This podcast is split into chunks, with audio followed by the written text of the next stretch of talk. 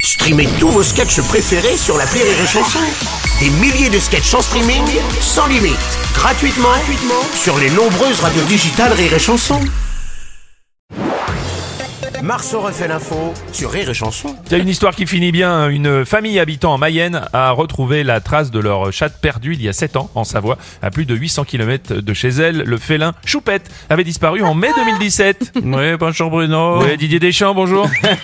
Oh, c'est Alors effectivement euh, une excellente nouvelle. hein. Bah voyez, Parce que j'ai encore un espoir de retrouver ma grosse chatte, hein. vous savez, qui m'a suivi toute ma carrière et que j'ai perdu au Qatar en décembre Oui, bah oui.